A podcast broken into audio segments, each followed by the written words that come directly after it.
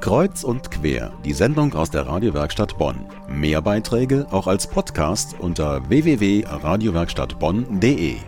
Und jetzt hier neben mir zu Gast, und darauf freue ich mich ganz besonders, sitzt ein Mann, der die berühmte Kleisorgel in der Kirche St. Marien in Bad Godesberg wahrscheinlich besser kennt als jeder andere.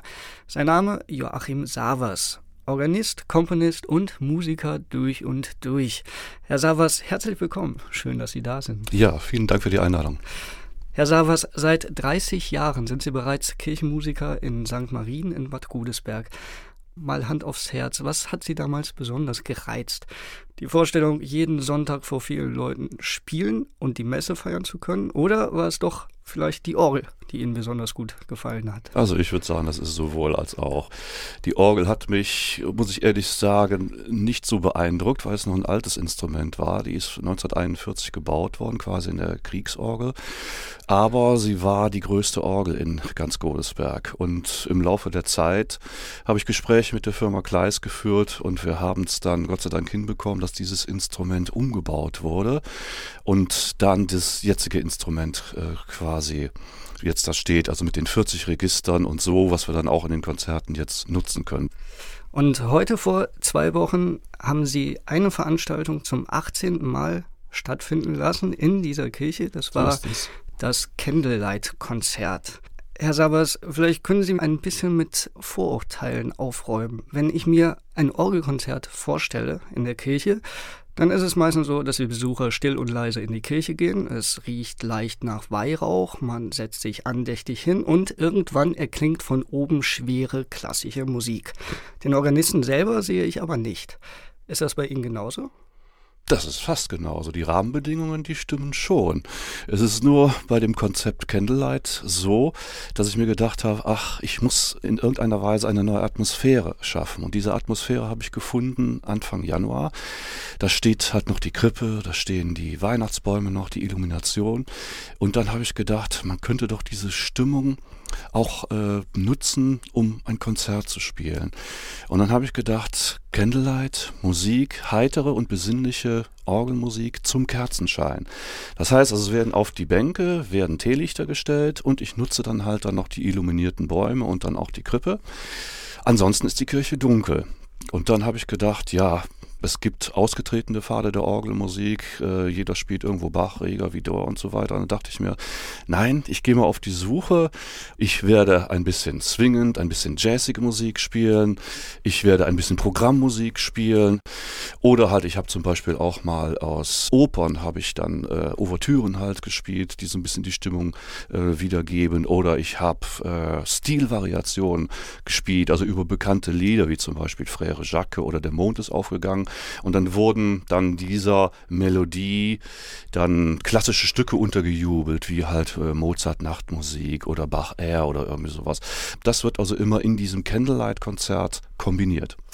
Und was das Besondere an dieser Atmosphäre ausmacht und wie das klingt, das können wir uns ganz kurz anhören.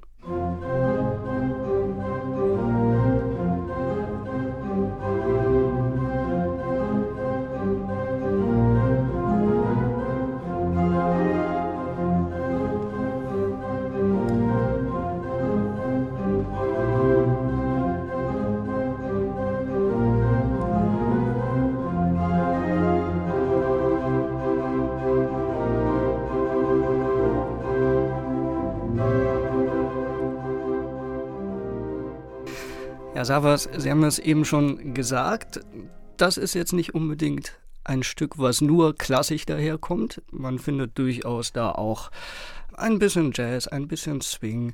Was ist Ihre Meinung? Welche Musik passt zu einem Kirchenraum? Für meine Begriffe muss es eine Mischung sein. Auf jeden Fall passt natürlich die alte Musik zu der Orgel. Aber es ist, da haben Sie schon recht, ein bisschen ungewöhnlich immer noch, wenn man Kirche hört und Orgelmusik denkt man immer und Gottesdienst, das muss alles immer so geradeaus und immer nur Klassik sein. Nein. Und da biete ich halt da diesen Kontrapunkt an und sage, man kann da auch mitzwingen. Und die Leute, die zum Candlelight-Konzert kommen, die wissen das mittlerweile. Und so ein Candlelight-Konzert ist besucht, also jetzt vor zwei Wochen am Sonntag, waren mit Sicherheit 300 Leute da. Und wenn ich, sagen wir mal, sehe, dass im Schnitt ein in Anführungszeichen normales Orgelkonzert mit circa 50 Leuten frequentiert wird, dann weiß ich auch, dass die Leute sowas sehr, sehr gerne annehmen. Und es gibt immer wieder hier und da äh, eine Überraschung. Eben haben wir über Ihre Candlelight-Konzerte gesprochen, die Sie regelmäßig in Bad Godesberg in St. Marien veranstalten. Aber Sie spielen ja nicht nur Musik von anderen, sondern Sie komponieren ja auch fleißig selber. So ist es. Wie klingt Ihre Musik? Können Sie in kurzen Worten beschreiben, was für Stimmung Sie mit Ihrer Musik transportieren wollen? Ich möchte eine leichte, eine fröhliche Stimmung, eine freundliche Stimmung erzeugen, dass die Leute in den Bänken nicht ruhig sitzen, sondern der eine, der wippt vielleicht dann mit. So, also das ist ja diese sogenannte Mass in Swing, die ich komponiert habe in fünf Sätzen. Die, das sind liturgische Texte ins Englische übertragen. Für die Besetzung vierstimmiger gemischter Chor, Instrumentalbass und Keyboard.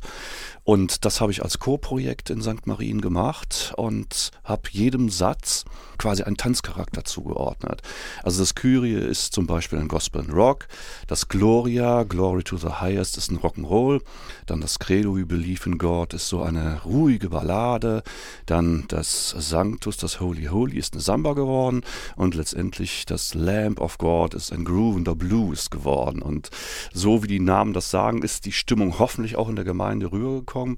Also bei der Uraufführung am 18. Mai 2014 habe ich mir sagen lassen, ich stand ja mit dem Rücken zur Gemeinde, konnte es halt nicht sehen, aber die Chorleute, die vorne saßen, die haben beobachtet und haben gesehen, wie sich die Leute wippend dazu bewegt haben. Und was mit Musik alles transportiert werden kann und auch gerade wenn es um Chorgesang geht, das können wir uns ganz kurz mal anhören.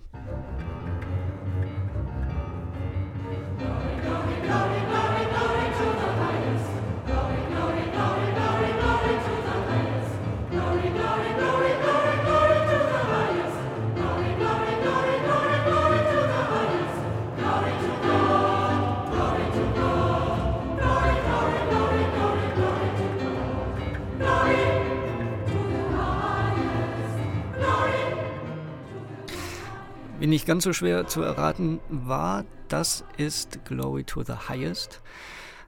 Herr Savas, ist es genau diese Stimmung und all das, was damit transportiert wird, was für Sie den Reiz ausmacht, Musik zu komponieren? Ja, auf jeden Fall. Ich will natürlich die Herzen bewegen und äh, da trifft man meistens immer das Gefühl. So, und das findet man, indem man äh, versucht, von sich heraus halt diese Musik zu komponieren. Und das ist halt meine Musik jetzt gewesen, wo ich gedacht habe, ja, das ist es irgendwo. Das wird sowohl den Chorleuten Spaß machen, als auch den Zuhörern. Und damit habe ich im Prinzip für mich auch neue Wege bestritten. Ich habe ja vorher auch komponiert, auch im klassischen Sinne halt. Wir sind ja Marienkirche, da habe ich ein Magnifikat für Chor und Orchester im klassisch-romantischen Stil geschrieben. Ein Requiem auch für Chor und Orchester. Aber das ist jetzt halt so, wo ich denke, ja, da muss die Kirche swingen und ich bin sehr zufrieden, Chor ist zufrieden, die Rückmeldungen von der Gemeinde kamen, waren sehr gut. Also fand ich prima. Das war Joachim Savers. Er ist passionierter Orgelmusiker, der auch gerne mal neue Wege geht und er ist regelmäßig in der Kirche St. Marien in Bad Godesberg zu hören. Ich bedanke mich für Ihr Kommen, wünsche weiter viel Erfolg, Inspiration und neue Ideen und einen schönen Abend. Vielen herzlichen Dank fürs Interview.